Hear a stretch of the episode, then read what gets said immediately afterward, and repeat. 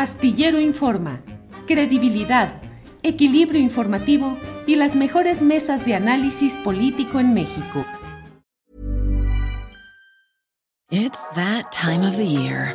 Your vacation is coming up.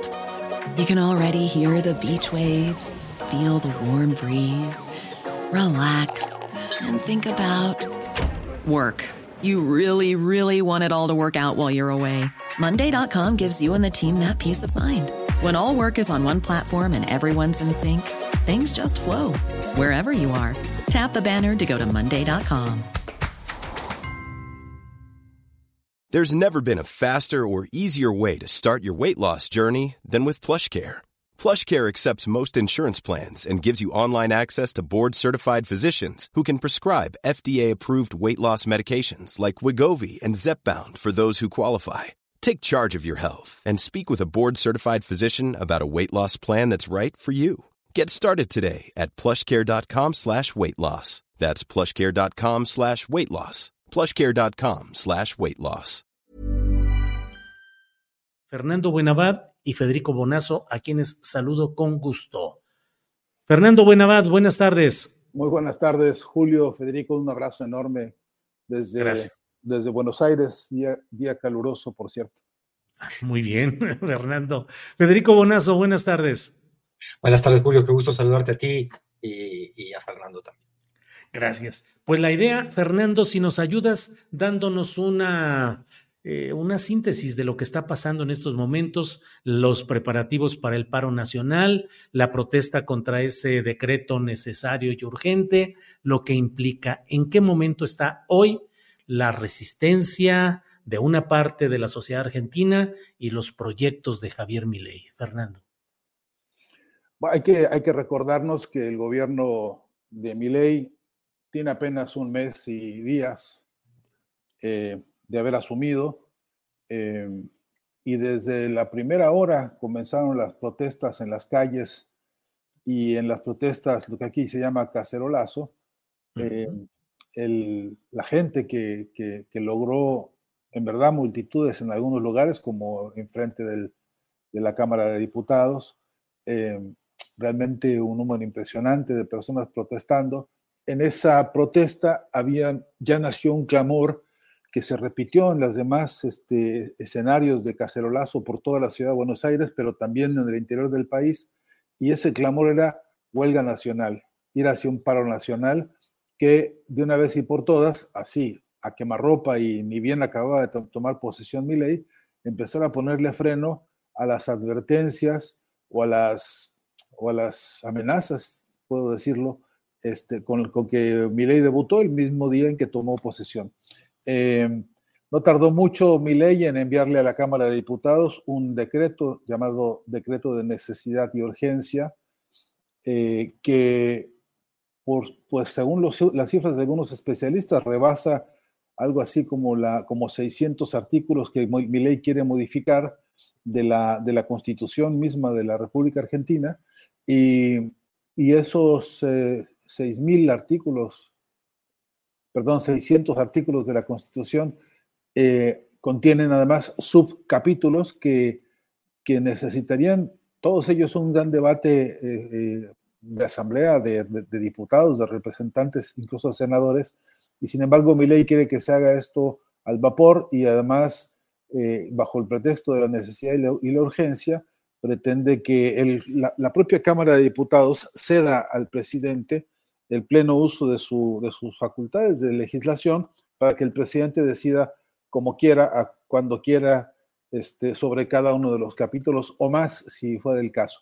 Junto con este decreto de necesidad, envió a la Cámara de Diputados otro documento eh, que, que tiene la característica de ser otro, otro documento de grueso volumen, le llama el ómnibus, este, y, que contiene también una cantidad impresionante de modificaciones, algunas de las cuales rayan en lo, en lo ridículo, no, no hay empacho en decirlo, porque, por ejemplo, quieren discutir si ahora hay que eh, aceptar un cambio este, jurídico que permita la reventa de boletos en los estadios de fútbol, por ejemplo, como si eso fuese necesidad y urgencia, o pretende otro de los argumentos que eh, los jueces ahora usen toga y martillo, por ejemplo, antes de durante, antes, durante y después de sus, de sus este, ejercicios este, judiciales.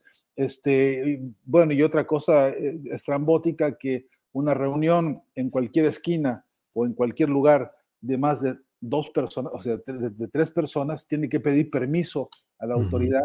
Este, en fin, cosas como esas que, por, supuesto, de suyo descartan este concepto de necesidad y de urgencia. Pero en el clamor, el clima de hoy, Julio, si yo puedo hacer una síntesis así bien abreviada, es que hay mucha expectativa de hacer llegar a los oídos de Milei y de todo su, de todo su gabinete eh, de, la protesta social que hay, porque en apenas 30 y algo de días el encarecimiento de la vida ha sido brutal, la amargura, Julio, anda por las calles penando por los incrementos a los transportes, por los incrementos a los medicamentos, por los incrementos a la totalidad de las necesidades básicas de la población, sin una sola perspectiva de incremento a los salarios y sí, desde luego, con una, con una perspectiva de incremento inflacionario. Solamente este mes, el primer mes, la inflación se duplicó en Argentina, en manos de los que la iban a resolver.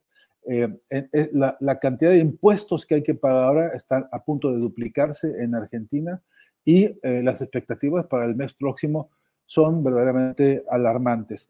Eh, el paro de mañana es el producto de un clamor popular en serio. Tiene dos virtudes, y, cierro con esto, que son, a, mi entender, muy importantes. Una gran convocatoria de los distintos sectores y partidos, cosa que no es frecuente en este país, que se han dado citas, sindicatos, partidos políticos, incluidos los de la izquierda, eh, algunos frentes y movimientos sociales que habían estado reticentes, están decididos a participar también el día de mañana, y, eh, y además hay un correlato internacional e internacionalista muy importante, porque ya han anunciado eh, movimientos y sindicatos de todo el mundo que también protestarán ante las embajadas de Argentina en todo el planeta, donde, donde sea posible, este, eh, sumándose al paro de mañana. Bien, Fernando, gracias. Federico Bonazo, tu lectura, tu opinión sobre lo que está pasando en estos momentos en Argentina, por favor. Yo lo que veo es eh, el mundo atestigua, y, creo que, no exagero, un laboratorio social. En este momento Argentina se ha convertido en una suerte de, laboratorio experimental eh, donde vemos un presidente anarcocapitalista que quiere mm, instalar sus dogmas anarcocapitalistas, es decir, casi la disolución del Estado o conservar el Estado únicamente como agente represivo de, todas aquellas sectores de, la población que intenten ejercer resistencia a la disolución del Estado y por tanto a la caída de sus derechos, prerrogativas, etc. Y por otro lado, em, una clase política, esa casta que él tanto denunció, que ya lo ha rodeado de inmediato y que instala y va a intentar instalar una agenda un regreso bastante radical y extremo, como si no hubiera sido originalmente ya el neoliberalismo una apuesta radical y extrema. Em, con la hipótesis que ronda ahí en el, en, el ambiente de que eh, van a dejar hacer a mi ley lo que pueda y en el momento en que esto tenga algún costo social demasiado alto en cuanto a protestas, y resistencia por parte de la población, de grandes sectores de la población, bueno, le echarán la culpa a mi ley y luego verán cómo resolver, cómo sacárselo encima o cómo resolver el problema. Es decir, hay una vieja estructura de poder económico concentrado a la cual le conviene llevar adelante una agenda muy, muy eh, drástica. Mm, nuevamente de transferencia del capital, de lo que el capital que le pertenece a las clases medias y trabajadoras directamente a ese poder concentrado de siempre. Y lo vemos en ejemplos que están en las propuestas de ley y de decretos de mi ley. Estamos viendo una exención impositiva a Galperín, que es uno de los, o si no, el millonario más importante de la Argentina en este momento, el que es el dueño, el, el equivalente a Elon Musk argentino, el dueño de Mercado Libre, digamos, un hombre que se hizo como empresario utilizando las nuevas tecnologías de comunicación. A él se le condonan unos 100 millones de dólares, pero a los jubilados se les hace un recorte brutal que tiene un impacto sobre el poder adquisitivo de, de los jubilados de un 40%, como muy bien señalaba Fernando. Es decir, hay un recorte sin compensación, un recorte inmediato que se produce con la devaluación y su efecto también sobre la inflación. Es decir, hoy el dinero que reciben los asalariados en Argentina, los jubilados también, tiene un 40% menos de su valor que el día de ayer, digamos que estamos hablando de un mes, ¿no?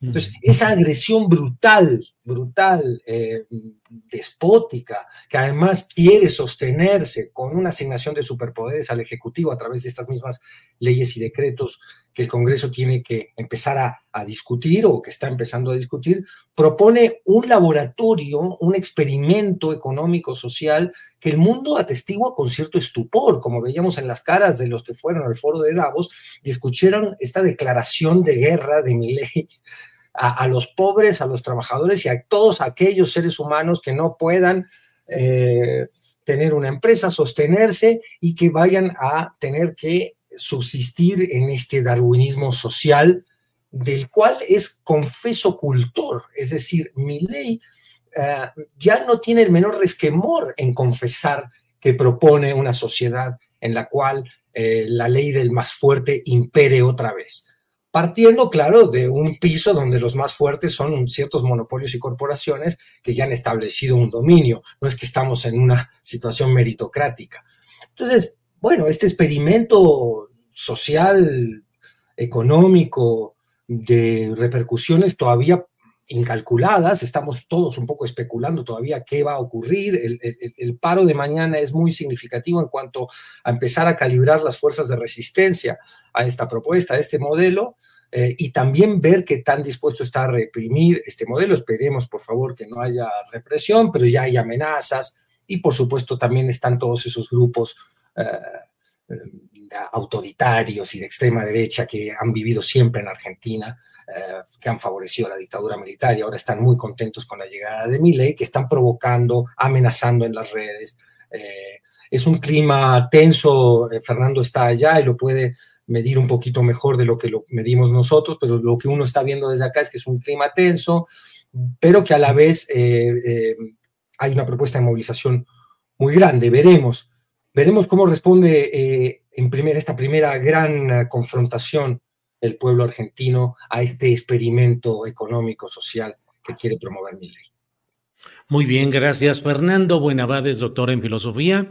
Actualmente es profesor de tiempo completo de la Universidad Nacional de Lanús en Argentina. Fernando, estamos en presencia de un reto, nos dice Federico Bonazo, un reto social, económico, yo digo ideológico, político también, y cómo, cómo responder a este primer asomo brutal, categórico de este pensamiento libertario que pretende reducir al máximo al Estado, dejar todo a la libertad del mercado y dejar a la ley del más fuerte.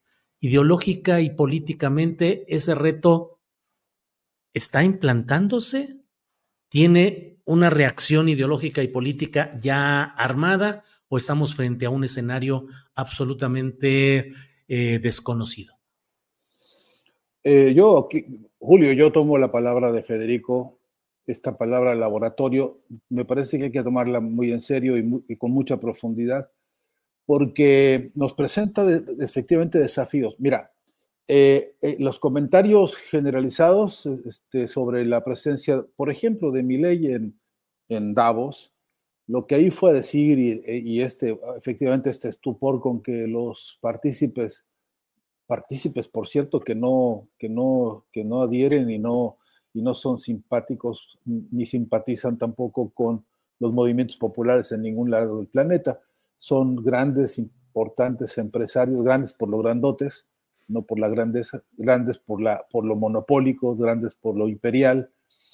Y ahí mi ley produjo eso, estupor, pero produjo, me parece, una, un, un, espacio para poder ver este fenómeno que es, aún habiendo coincidencia con el diagnóstico que ha hecho Federico, en, muchos que yo he escuchado este, en Argentina y, fuera de Argentina, eh, lo cierto es que un, un, porcentaje muy importante de sus electores, no del país, no de toda la Argentina, de esos que votaron por él, sienten que eso que mi ley dice está bien, que es lindo, que los ratifica a ellos en una identidad en la que sienten que su outsider, su presidente desafiante, su presidente eh, contradictorio, necio, eh, incluso farsante, incluso payasesco, incluso todo lo que es, todo lo que no, todavía no acabamos de definir en este, en este personaje, eh, resulta que enorgullece a un sector amplio del, del, electorado, que es el que le da soporte, es el que alimenta la estrategia de seguir produciendo bots, trolls, y todas las campañas hablaban de 62 mil cuentas abiertas recientemente para esta tarea de difundir, aplaudir este, a este outsider, como les gusta llamar. It's that time of the year. Your vacation is coming up.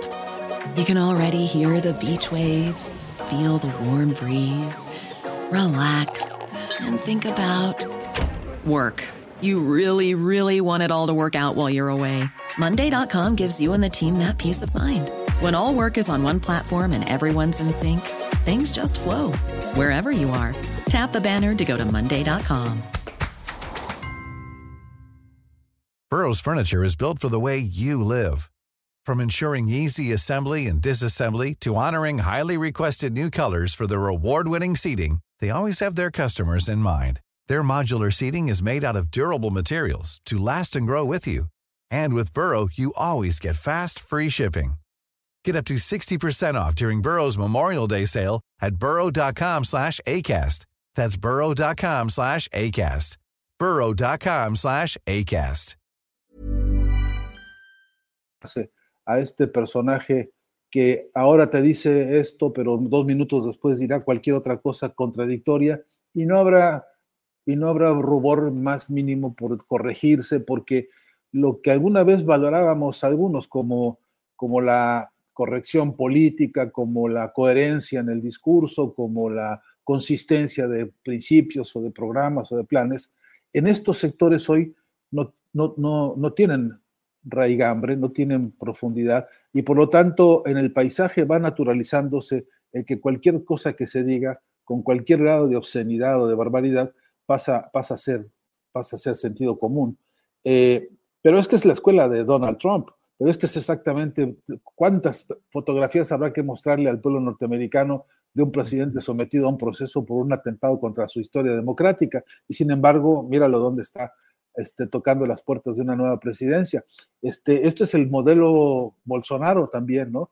Que habiendo hecho las barbaridades del que se conocen y las que no, las que han sido incluso denunciadas por grupos que no tienen plataformas internacionales, sin embargo, ahí está todavía decidiendo, influyendo, marcando agendas en, Brasil, a pesar, de, a pesar de que algunos lo dan por, por muerto, este, yo no me confiaría en eso y, a mí me da la impresión de que eh, eh, eh, en ese formato de estos, entre comillas, liderazgos este, de, la plutocracia, es verdad que se está, poniendo, se está ensayando toda una parafernalia ideológica de la cual todavía no nos hemos este, enterado muchos, que necesitamos sentarnos a trabajar en serio en los laboratorios de semiótica. Vuelvo a insistir, perdóname Julio, si, perdón Federico, si soy demasiado machacante en esto, pero es que nosotros no tenemos en este momento plataformas para desmontar ese discurso y porque no estamos haciendo el análisis profundo de cómo, cómo es que es imposible que sigamos nosotros abrazando estructuras hipotéticamente racionales y lógicas para analizar estas barbaridades. Y en todo caso, cómo es que esos análisis pudieran tener capacidad de construcción o, de reconstrucción de conceptos. Una, una cosa que me parece importante, en el territorio de la lucha de la base en Argentina hoy, hay un par de, de líderes que están haciendo propuestas por lo menos interesantes en el camino que bien decía Federico de reconstrucción de una, de una resistencia, de una oposición, ojalá organizada en serio. Este, eh, y, y, y, alguno de ellos, Juan Grabois particularmente, eh, ha, ha, planteado, eh, hasta donde yo entiendo, una estrategia de construcción de relato para esta resistencia que es crucial. En primer lugar, la propuesta no es negarle legitimidad a mi ley, que la tiene porque se la dio a las elecciones. Tampoco legalidad, porque la tiene, a la medida en que son instrumentos estos como el DNU y otros tantos que un presidente tiene para mandarlos a la Cámara de Diputados o para instruir incluso reformas administrativas dentro del, Poder Ejecutivo. No obstante, Grabois plantea que esta lucha de mañana, este, este primer paso de una huelga nacional, de un paro nacional, eh, eh, con todos los desafíos que tienen, incluido el de la represión, debe ser una defensa de la, constitución del país. Pero en ese, en ese argumento, en ese relato de la defensa de la constitución, ha, construido este movimiento y este, este líder, a mi entender, un escudo muy importante, muy válido, porque este país está cumpliendo 40 años de democracia después de justamente la dictadura que aludía Federico, y que, y que en este momento me parece que construye una extraordinaria forma de convocatoria para sectores incluso entre los más este, convencidos y los no tanto eh, eh, respecto de mi ley. Porque en esos no convencidos y no tanto, ya hay muchos que se desprendieron del mileísmo, incluso muchas personas que han votado por mi ley y que hoy, decía yo, como la amargura anda por las calles, pues también suma a muchos de ellos que votaron por mi ley recientemente. Entonces, en, conclusión, sí que estamos ante un escenario que nos presenta digo entre paréntesis, Julio, México echando las barbas a remojar, porque estos muchachos los cocinan y los están incubando en muy distintos espacios de toda América Latina. Yo he contado más o menos unos 45 similares que andan rondando este, por los segundos o terceros pisos de la política, pero este, digo, nosotros ante este laboratorio eh, no estamos instrumentando teoría y metodología dura, para poder entrarle, Julio, con herramientas científicas semióticas al fondo de esta fabricación ideológica que es muy perversa. Bien, Fernando. Federico Bonazo, vi en tu cuenta de X antes Twitter eh, un mensaje en el cual decías que durante años viste con morbo en sus intervenciones de mi ley en los medios. Eh, dices, en su dimensión de clown mediático era hasta entretenido. Hoy verlo en la silla presidencial anunciando desde la Casa Rosada el darwinismo social como política pública eh, provoca preguntas muy complicadas sobre la naturaleza humana. Dices, es como ver a Chumel Torres en Palacio Nacional proponiendo venderle toda la península de Yucatán a Jeff Bezos por el bien del libre mercado. Dices, ante toda esta cantidad de tragedia y comedia, la mente solo atina a decir esto no está sucediendo. Federico, ¿cómo lo ves en su traducción hacia cosas mexicanas y en sí mismo? El no está sucediendo, pero sí está sucediendo, Federico. Sí, me recuerdo amigos gringos que, que cuando Trump ganó la presidencia no podían cocinarse el desayuno, ¿entiendes? Habían perdido ya la relación con la realidad de tal manera que eh, eran como zombies desorientados porque estaban viendo la, concreción en el mundo material de las peores pesadillas. Lo vimos con Bolsonaro después y ahora le tocó a la Argentina verlo con Milei. México no está en esa situación eh, porque aquí hubo un personaje mediático muy superior a Milei, a Agustín Laje y a Chumel Torres, todos ellos juntos. Es el que conduce las mañaneras y puso con alfileres, con los alfileres sobre el mapa de la historia, a, toda esa eh, clase política corrupta en contubernio con los intereses privados que azotaron desde que se instaló el neoliberalismo a México y al mundo. Es decir, ese presidente mexicano entendió muy bien lo que Fernando plantea como una eh, emergencia estratégica, que es desarmar estos discursos desde un discurso propio que apele a valores que puedan estar compartidos también con muchísimos de los votantes de estos personajes. Es decir, establezcamos, un, pienso yo, un núcleo de valores compartidos. La democracia es uno de ellos. Bueno, eh, mi ley representa un atentado a las ideas republicanas y democráticas. Por eso yo no me canso de señalarle a algunas personas aquí en México cuando eh, festejan indolentemente que mi ley derrotó al socialismo en Argentina en esta estúpida visión maniquea en la cual perdemos un análisis elemental de la realidad.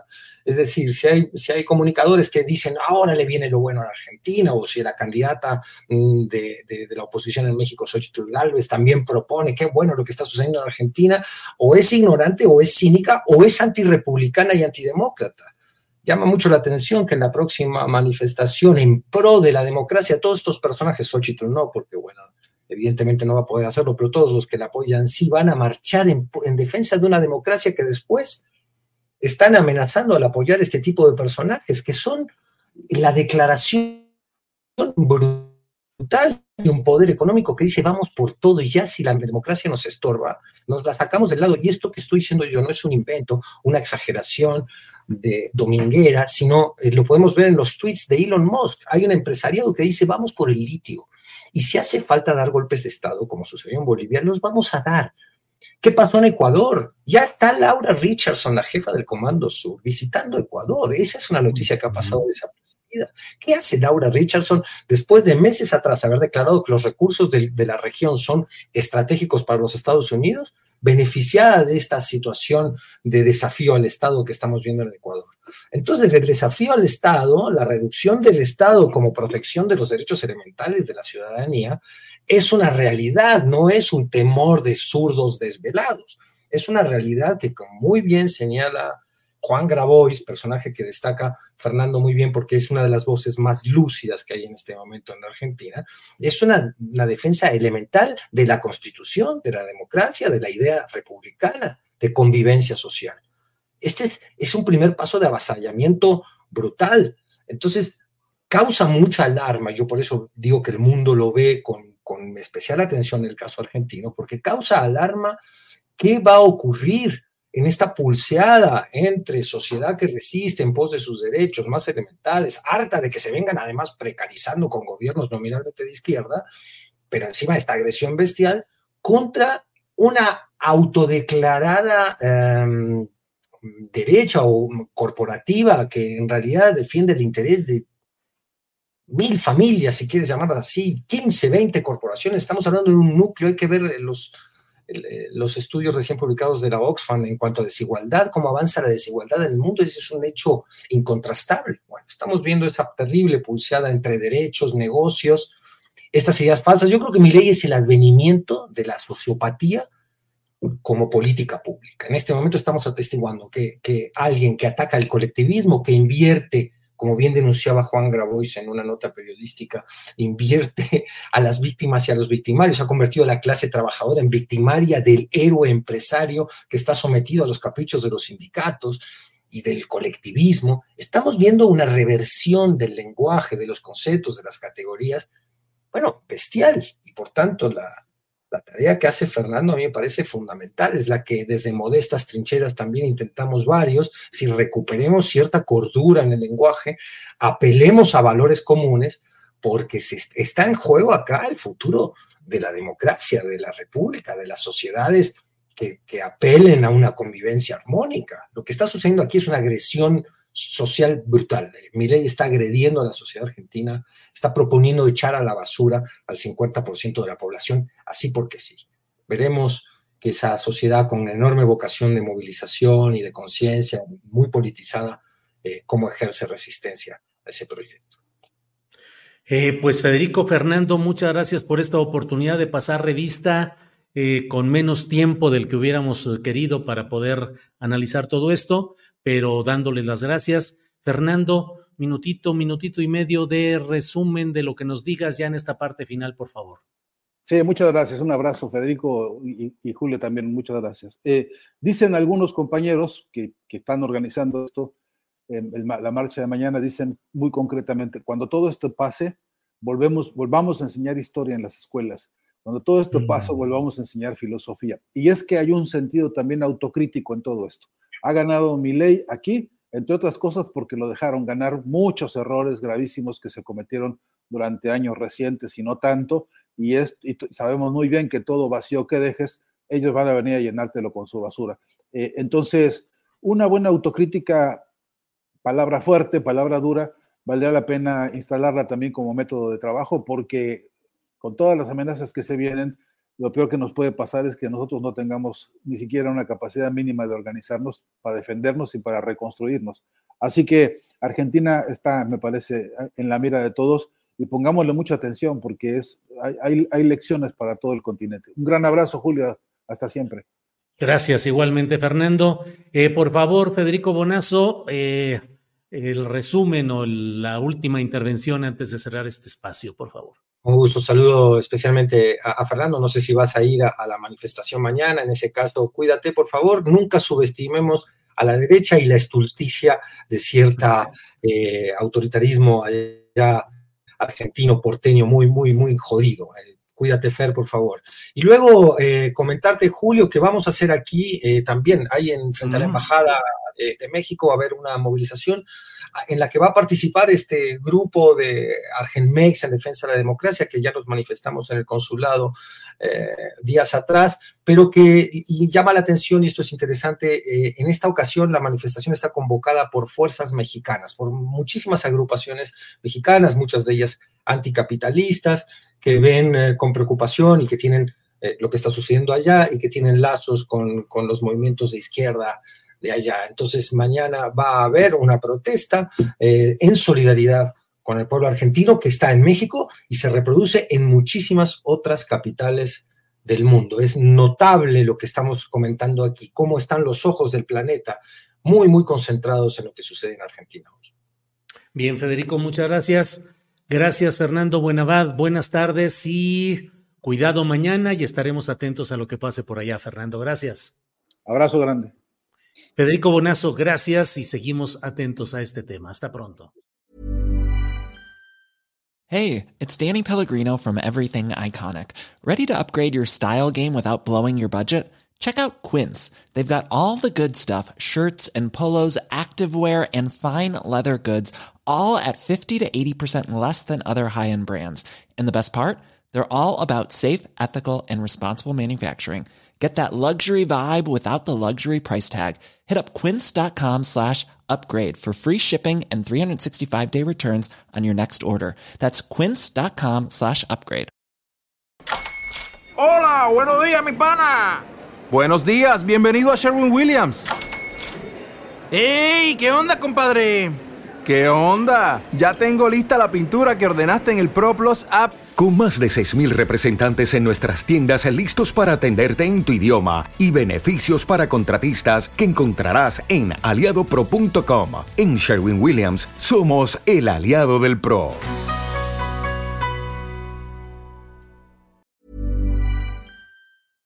Para que te enteres del próximo noticiero, suscríbete y dale follow en Apple Spotify, Amazon Music, Google o donde sea que escuches podcast. Te invitamos a visitar nuestra página julioastillero.com.